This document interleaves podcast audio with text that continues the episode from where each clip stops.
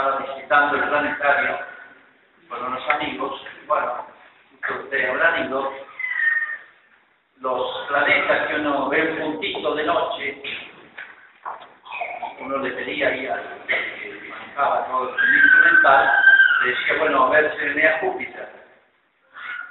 Y bueno, creo que son fotos satelitales, no sé si armado en computadora, pero bueno, uno lo, lo hacía una especie de vuelo virtual y, hacía conocer la superficie de Júpiter.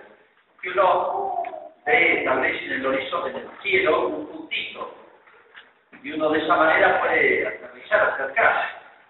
Como cuando uno anda en avión y vuela alto, uno ve hasta la, curva de la Tierra y ve eso, uno ve, bueno, por el Google se puede volar, sí, también.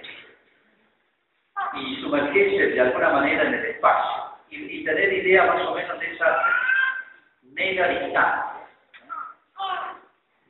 Y uno dice, fíjense, ese mismo puntito que uno ve como una lucecita, una estrella, digamos, que tal vez un planeta, si puede acercarse como se han acercado, han acercado a una sonda o los satélites, uno puede aproximarse y ver los detalles de la superficie.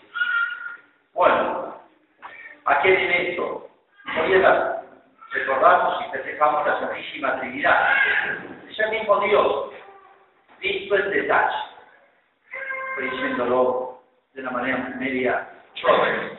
Visto de cerca o visto por dentro. Y hago otra comparación. Uno puede conocer a una persona, porque sabe quién es, que conoce la cara, sabe de qué familia es, en qué trabaja, dónde vive, bueno, uno dice, lo conozco. Pero es muy distinto si esa persona me contara su vida, sus recuerdos de infancia, sus dolores, alegrías, sus experiencias lindas, feas, sus amores, sus, odios, qué sé yo. Todo lo que hay dentro de esa persona. Es otro mundo. Bueno, es algo parecido. Lo que nosotros podíamos saber de Dios es como, por así decir, verlo de afuera, verle la cara. Y todo lo que reveló, todo lo que enseñó Jesús, es como verlo por dentro, como si Dios mismo se hubiera sincerado con nosotros y nos hubiera comentado cómo era su intimidad, cómo es por dentro Dios. Eso. Y ahí aparece el gran tema, la, gran realidad lo que podemos llamar la Santísima Trinidad. Pero bueno, nos cuesta imaginarnos qué es esto, porque nosotros en todas las cosas debemos hacer comparaciones, porque el ser humano tiene cuerpo y todo empieza por los sentidos, todo conocimiento empieza por los sentidos, y para conocer las cosas espirituales tenemos que usar comparaciones. Por eso la palabra de Jesús, el reino de los cielos se parece a esto o aquello. Bueno, cuando hablamos seres espirituales, los ángeles, los demonios, el alma, significa que no tienen cuerpo, materia. Y de Dios también decimos, es un ser espiritual. ¿Y qué significa eso? Lo mismo, significa algo negativo, no tiene materia. Pero el ser de Dios es infinitamente más perfecto que el ser de los espíritus impuros, o impuros, o las almas. Es decir, no tener materia a veces nos parece que algo así como no existe. No, tiene una existencia y una perfección mucho más altas que la de los seres corpóreos. Pero bueno, ¿cómo podemos introducirnos en esa conciencia intimidad de Dios? Nos ha metido Jesús en ese mundo interior de Dios. Nadie ha visto jamás a Dios, dice San Juan. El Hijo único nos lo dio a conocer. A Dios nadie lo vio jamás, nadie lo vio por dentro, vamos a decir, como es en realidad, su profundidad. El Hijo único Jesús, que es el Hijo de Dios, nos lo dio a conocer. Pero tenemos que tomar un poquito conciencia de la infinitud de Dios. No es fácil, porque digo infinito. No estoy diciendo algo positivo, estoy diciendo algo que no tiene fin. Pero ¿cuál es el límite? No, no, hay, no hay. Y acá es difícil imaginar. Nos ayuda un poquito a ver lo que son las dimensiones del espacio. Fíjense, para hablar desde el cosmos, Los astrónomos hablan de las medidas de distancia son, eh, están tomadas mucho de la, de la velocidad de la luz, 300.000 kilómetros por segundo. Fíjese, cientos, miles o, millones de años luz de distancia. Saquen la cuenta. Si esa es la velocidad de la luz, millones de años luz. ¿Tienen idea de lo que es la distancia que tiene el, universo, el cosmos? Y nadie llegó al final. Nadie puede decir, yo llegué y toqué fondo en el cosmos, vi los límites. No, todavía la ciencia moderna no logra eh, esto. ¿Para qué? No, es una, una guía del cielo lleno, y así es lamentable. Quiero decir que para tener un poquito la idea de lo que es lo infinito. Bueno, si el universo, no sé hasta dónde podemos percibir que llega, y hay más, hay mucho más. Nos parece gigantesco, gigantesco. Supera todas las medidas que tenemos de la Tierra. Este universo, comparado con Dios, puesto al lado de Dios, es como si no existiera, es nada. Es menos que poner un grano de arena en el sistema solar. ¿Qué es? Nada. No digo en, en grano de arena en, en una cuadra, sino en, todo el universo, un grano de arena es nada El universo entero delante de Dios es nada, es como nada. He repetido las palabras textuales de usar. Las cosas son como nada ante Dios. Se tan pequeñas, casi nada. Y fíjense también esto, para tener otra idea. El universo existe y funciona porque Dios lo está sosteniendo. Con su inteligencia lo está pensando y con su voluntad, está queriendo que exista. Vamos a hacer una hipótesis. Si Dios dejara de pensar o querer, las dos cosas van juntas en él. Un instante, una fracción de segundo, en el universo vuelve a la nada, desaparece todo. Que se hace lío bárbaro o comience a haber problemas. No, vuelve todo la nada. Si Dios dejara un instante, una fracción de segundo de pensamiento. Sea, no tiene el cosmos, todo, todo, no tiene fuerza para sostenerse a sí mismo. Dios lo está sosteniendo. Con su inteligencia, poniendo orden desde, desde la desde el movimiento de los electrones en torno a un núcleo, imagínense lo que es un electrón, las medidas, y ahí estamos en lo microscópico, ni, los microscopios electrónicos ampliando miles de veces lo pueden ver un electrón. Dios tiene que pensar el movimiento de cada electrón, de millones de millones de millones de electrones en un pedacito de madera al banco donde están ustedes. Imagínense el trabajo que es mantener el funcionamiento todo. Nosotros no podemos poner en funcionamiento a veces ni una computadora, ni, un reloj, ni, ni, ni la cerradura. Bueno, y Dios ni siquiera, todo este trabajo divino, ni siquiera lo distrae. O sea, para tener a lo que son las magnitudes del ser infinito de Dios. Y si le pudiéramos preguntar a Dios, ¿qué estás haciendo? ¿O qué haces desde la eternidad? Y este es otro tema, la eternidad. La eternidad no es un tiempo largo. Agregamos cero, cero, cero, ya. No, la eternidad es otra categoría. Está fuera del tiempo. Cuando han pasado millones, millones de millones, millones de años, o pónganle lo que quieran, la eternidad recién empieza, es nada. Nada. La eternidad es siempre ahora, siempre ya siempre hoy. No hay ni ayer ni mañana. Es difícil entender estas cosas, pero eso sí. Eso es la eternidad. No es un tiempo largo. Es mucho más que eso. Es otra categoría. Si le preguntáramos a Dios, ¿qué haces desde la eternidad y hacia la eternidad? Dios no, no me toma el atrevimiento de contestar por él. No sé si estará de acuerdo diría, hago dos cosas. Conozco y hago. Dios tiene dos actividades, dos operaciones. Conozco y hago. O sea, Eso es el origen de la Santísima Trinidad. Porque Dios piensa, porque es la actividad más noble que hay. Si nosotros somos imagen y semejanza de Dios, es porque tenemos el alma capaz de pensar y amar. Las dos actividades más nobles, más altas, más hermosas que se pueden desviar. Podemos aprobar el error, seguir el error. Y la voluntad puede torcerse, la mala voluntad. Duro de corazón, me decía, duro de mente y corazón, me decía Cristo a los apóstoles. A eso se refiere. Somos libres. Pero fíjense estas dos actividades tan nobles que nosotros están tan pequeñas, tan frágiles, nos duele la cabeza, no podemos pensar.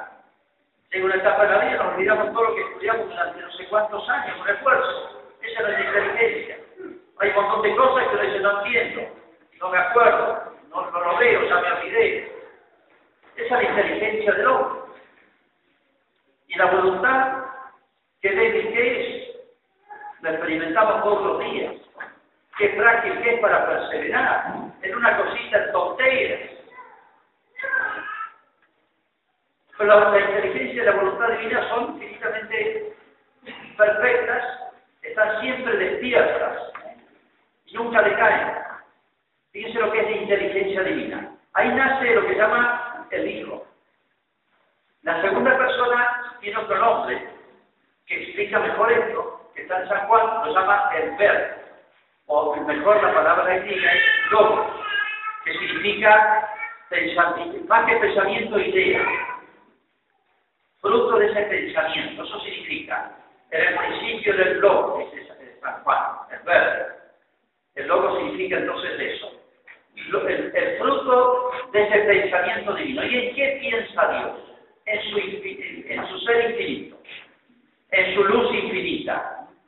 Fíjense que conocer es una manera, es una actividad muy noble, alta, es, es la vida más alta, conocer y amar. Los vegetales tienen su vida, los animales tienen su nivel de vida, y nosotros los hombres, los ángeles también, y Dios también.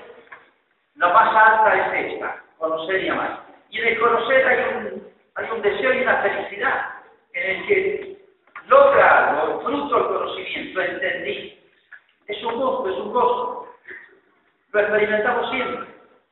Por ejemplo, el hombre tiene naturalmente curiosidad. La puede este, orientar bien o mal. El hombre tiene naturalmente curiosidad de cosas buenas, por ejemplo. Me describen, qué sé yo, el playa del Caribe, qué hermoso que es. Mostrarme una foto, mostrarme a ver lo que filmaste, me gustaría ir. Le gusta conocer a uno, personas. El ser humano es naturalmente curioso, pero a veces la curiosidad se va para otros lados.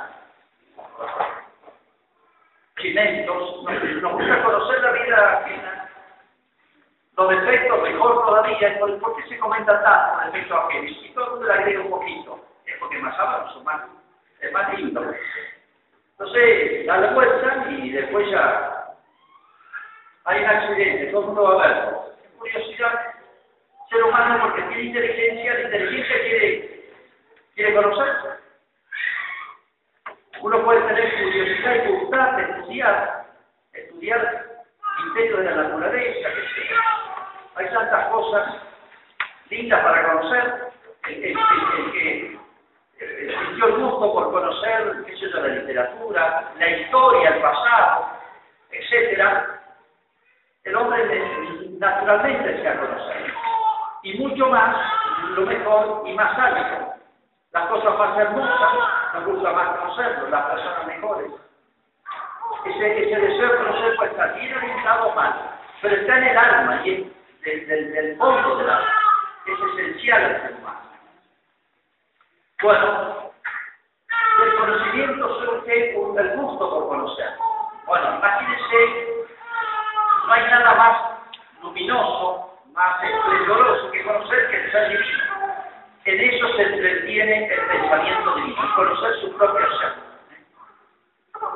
En segundo lugar, el amar. El hombre es feliz la felicidad no te viene por, por amar y ser amado. La cosa Entonces, en el amar está la felicidad. En la tierra estas dos cosas están empañadas, empequeñecidas, pero en el cielo no, y en Dios mucho menos, y de manera infinita. ¿Y qué ama Dios? Lo propio del amor es la capacidad de amar y amar las cosas buenas. Bueno, no existe nada más bueno, más esplendoroso, más digno de ser amado que el propio ser divino. Entonces Dios conoce su ser y ama su ser. Y en eso se entretiene. Y Dios está feliz, está muerto de risa, podemos decir en términos humanos.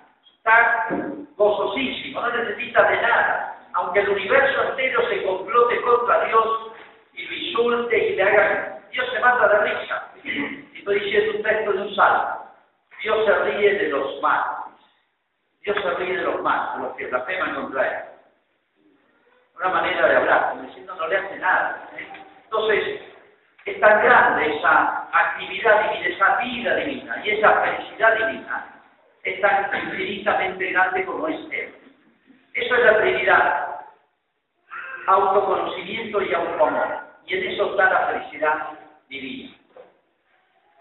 Realmente es difícil meternos en esto porque tenemos que hacer comparaciones y todo se nos queda poco. Pero ya decía un un filósofo pagano, Aristóteles, decía eso. Fíjense, no, no conoció ni, el Antiguo Testamento, ni la religión cristiana, nada. Decía, conocer poco de las cosas más altas y más nobles es mejor que conocer mucho de las cosas más bajas.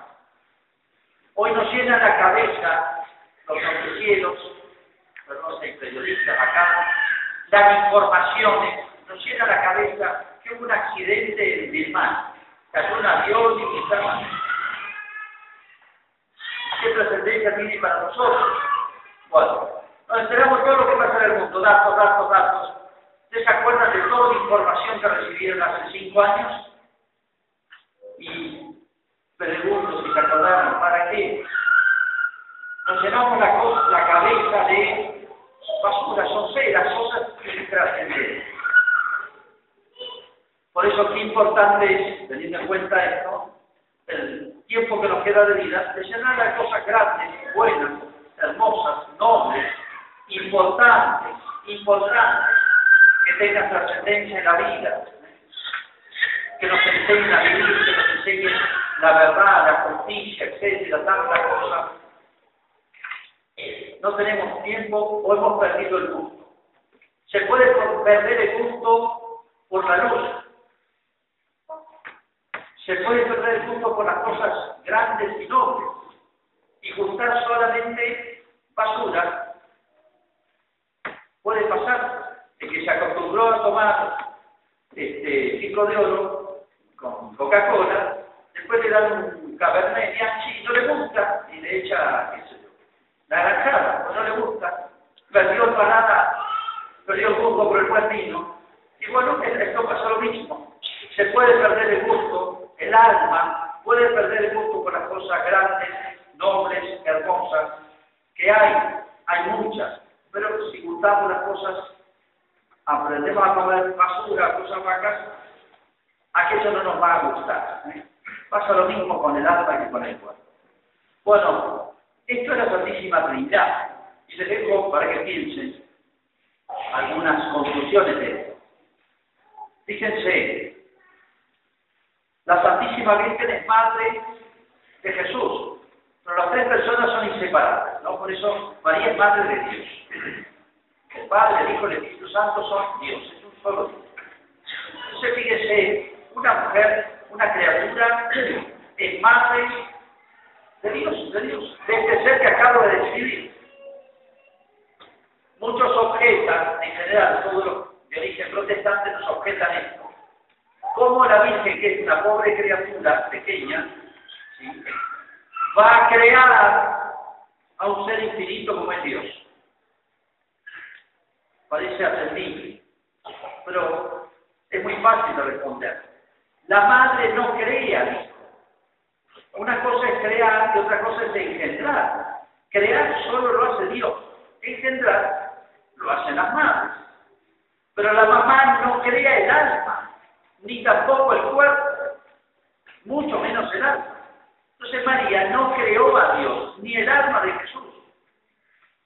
La engendró, ¿qué significa engendrar? Todo lo, que, esa, lo que función vital, para la cual está preparada la madre, que concibe, gesta y da luz eso.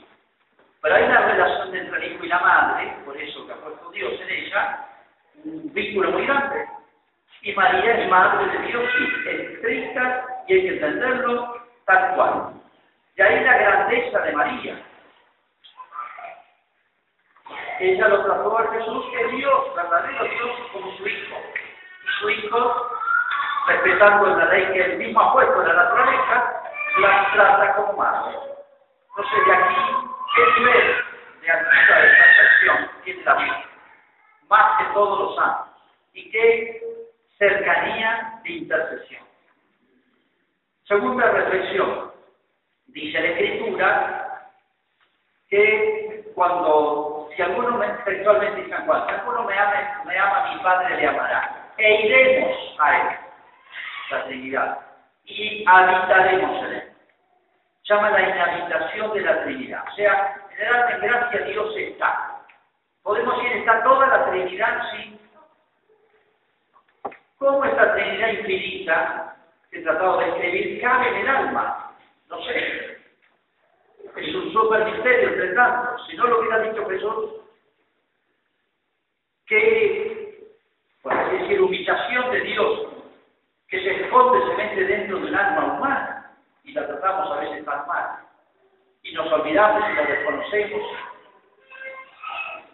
Tercer lugar, y vinculado a esto, ¿qué es el cielo? Al revés, en vez de habitar la Trinidad nosotros, nosotros entraremos en ese o entraremos en ese universo, en ese cosmos.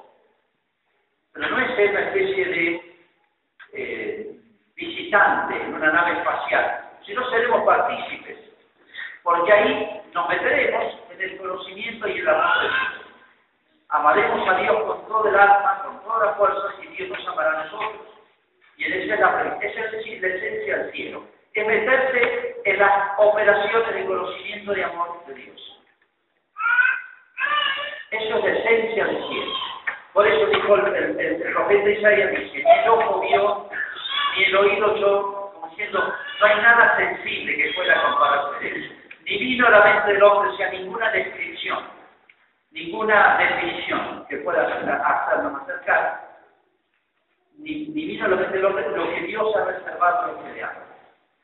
Y en una parábola Jesús dice esta comparación, hablando de lo que Jesús dice que Dios le dirá, entra en el gozo de tu Señor, entra en esa especie de mar, de universo, de cosmos, que es la Santísima Trinidad, a participar con nuestra inteligencia y voluntad, vamos a pegarnos, a unirnos, a participar de esas dos operaciones divinas.